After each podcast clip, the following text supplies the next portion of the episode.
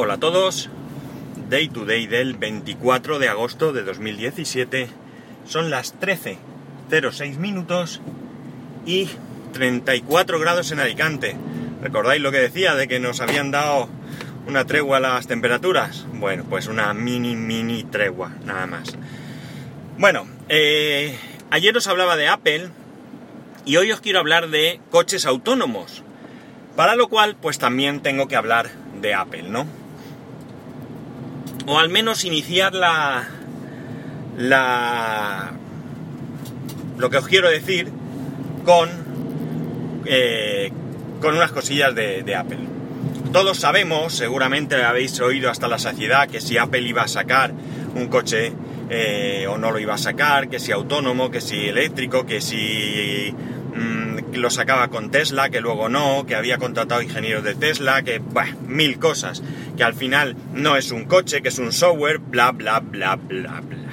Vamos a ver.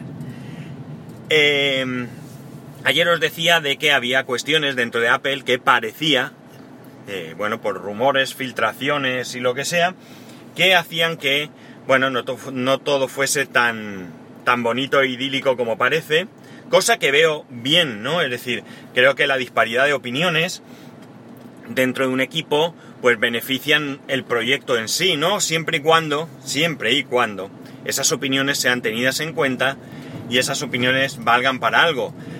Evidentemente, si las opiniones se imponen por un sector, pues sucede lo que sucede, que al final pues hay quien, quien se rinde, ¿no? Eh, este rumor que comentaba ayer, Parece ser que el jefe de proyecto del, supuesto Apple Car, vamos a llamarlo, eh, tenía intención de desarrollar un coche semiautónomo, es decir, un coche como están desarrollando otros. Mientras que parece que Ive, Jonathan Ive, el jefe o responsable o vicepresidente de diseño, quería un coche 100% autónomo. ¿Qué significa esto? Pues un coche sin volante y sin pedales, es decir, un coche donde solo hubiera un panel que te fuera mostrando información y tú confiases al 100% en la gestión de ese sistema autónomo. Al parecer, eh, bueno, pues no se pusieron de acuerdo. El responsable de proyecto dimitió y creo que hasta se fue de Apple, si no recuerdo mal. Y el tema del coche tuvieron que cancelarlo porque no hay hoy tecnología suficiente como para que esto pudiese salir al mercado, ¿no? Esto, mm, por mi parte, entiendo que no significa que el proyecto esté totalmente abandonado, pero sí que es posible que hayan dejado un pequeño equipo que vaya analizando, investigando ciertas cosas y opciones para un futuro, eh, pues a corto o largo plazo, ¿no? Pero no a, perdón, a medio o largo plazo, pero no como ahora que pretendían que fuese eh, a corto plazo, ¿no? Eh, dicho esto, dicho esto, vamos a hablar del tema del coche autónomo, ¿no? Porque aquí, evidentemente, se nos ofrecen dos posibilidades, más allá de la eh, posibilidad, valga la redundancia, de que hoy mismo, no sé si he dicho una redundancia, la verdad, ahora mismo, bueno, de que hoy mismo se pueda desarrollar un coche 100% autónomo, desde luego a mí me genera muchas dudas la posibilidad de que esto se pueda poner en marcha, ¿no? ¿Por qué? Porque hay que tener un grado de confianza extremo para que esto funcione, ¿no? Es decir, la tecnología tiene que ser tremendamente segura. Evidentemente, si desarrollásemos un coche 100% autónomo, que él tomase 100% las decisiones con un desarrollo de software mm, genial, eh, ocurre que también existen las averías, ¿no? Y sinceramente, mm, dejar en manos de una máquina que me lleve, pues como que me da risa, ¿no? Eh, pensad una cosa, los aviones tienen piloto automático, pero piloto automático no significa que el piloto se levanta y se va al bar. No, no. Significa que siempre, al menos así debe ser, delante de los mandos hay un piloto, ¿no? Uno u otro. De hecho, hay dos pilotos por avión, ¿no? Hablo en vuelos comerciales, claro. En avionetas es otra historia. Pero eh, eh, no está desatendido el avión, ¿no? Eh, allí hay alguien que está pendiente de que todo funcione correctamente, ¿no? Entonces, si esto es así, pues es evidente que nos enfrentamos ante un problema de seguridad bastante importante, ¿no? Yo por un lado me imagino el hecho de que el coche me esté llevando sin que yo pueda interactuar en nada referido al manejo y la verdad es que como que me haría mucha gracia probarlo en un circuito cerrado, pero en el día a día no lo veo. Y no lo veo simplemente porque no confío en que se pueda desarrollar algo tan tremendamente autónomo para que sea seguro, ¿no? Mm, desde luego, si funciona, estoy convencido que los accidentes disminuirían. Y cuando digo funciona, me refiero a que funcione de verdad, ¿no? algo 100% desarrollado. Porque yo todos los días veo mucha gente que hace verdaderas barbaridades a la hora de conducir, ¿no? Es gente que se merece que le quiten el carné, pero vamos, hasta el del gimnasio, para que no puedan salir de casa, ¿no? Es un auténtico peligro algunos de los que conducen. Eh, y luego, por otro lado, está el tema personal, ¿no? En mi caso, yo llevo muchos kilómetros a las espaldas, no soy de los que más kilómetros llevan en el mundo, desde luego hay transportistas, eh, eh, especialmente aquellos que se dedican al transporte internacional y demás, que me superan ampliamente, pero yo hago muchos kilómetros debido a mi trabajo y a mí es que me gusta conducir, ¿no? A mí el hecho de ir conduciendo me, me entretiene, me gusta, evidentemente, eh, yo puedo sufrir el cansancio de la conducción, como todo hijo de vecino, no soy en esto diferente a los demás. Bueno, unos nos cansaremos más, otros menos, pero yo me canso como todo el mundo. También os puedo decir que conforme van pasando los años, pues me canso más, es decir, me cuesta más, y eso hace que, bueno, pues tenga que descansar más o que me plantee eh, opciones. perdón, no he podido evitar bostezar. ¿Estaré aburriendo incluso a mí mismo? La cuestión es que a mí me gusta conducir y por tanto yo disfruto de, ese, de esa conducción. Mm, hay gente que no, mi, mi, hermano mismo no le gusta conducir, él en cuanto tiene opción que lleve el coche otro, ¿no? O que lo lleven, eh, incluso su propio coche. La... Pero esto evidentemente es un tema personal, a nivel, volviendo al nivel de la, de la seguridad, desde luego mmm, yo no tengo duda de que un sistema autónomo eh, bien desarrollado nos puede generar eh, mucha mayor seguridad de lo que hoy en día eh, lo estamos haciendo. Si obviamos las averías, que no se debería, porque eh, aquí también habrá que pensar en un nivel aceptable de averías y de qué tipo son esas averías, ¿no? son inevitables, las averías son inevitables, ¿no? ¿Qué, qué mecanismo de control se deberían de mm, implementar para garantizar el evitar estas averías en, en mayor número posible, ¿no? Y, y una vez que se produce la avería, ¿qué actuaciones podemos hacer? Porque fijaos una cosa, si yo tengo un coche autónomo donde tengo volante y pedales, si se avería el sistema, tengo opción de desconectarlo, o él incluso automáticamente, eh, al detectar cualquier tipo de avería, eh, advirtiera y te cediese los mandos, pues eh, podríamos conseguir em, una cierta, eh, el evitar en cierta medida los accidentes. Pero claro, si yo no tengo un volante, yo no tengo unos pedales o, algo así, donde al menos pueda controlar el coche en caso de avería del sistema autónomo, pues me veo un problema muy, muy, muy, muy complicado, ¿no? ¿Qué otra opción? Que tuviera dos sistemas a la vez y que si falla uno funcionara el otro, pues también podría ser. Eh, no lo sé, no soy ingeniero y por tanto no puedo tampoco... Mmm, dar soluciones reales y funcionales a todo esto, ¿no? Son simplemente cosas que me pasan por, por la cabeza. A todo esto hay que añadir que al parecer, al parecer, Apple sí ha desarrollado un coche autónomo. Pero es un coche que, si bien va a circular por carreteras donde hay circulación normal, eh, entiendo que tendrán algún tipo de permiso, eh, solamente los van a utilizar para trasladar eh, empleados y visitantes de una sede de Apple a la otra sede, ¿no? Del Apple Park a la otra sede que ahora mismo a Palo Alto, ¿no?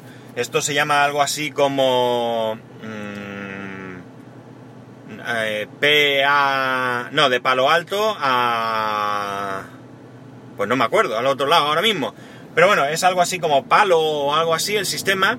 De Palo Alto... Eh, casi me acuerdo. Eh, Palo Alto... Bueno, perdonadme, no me acuerdo.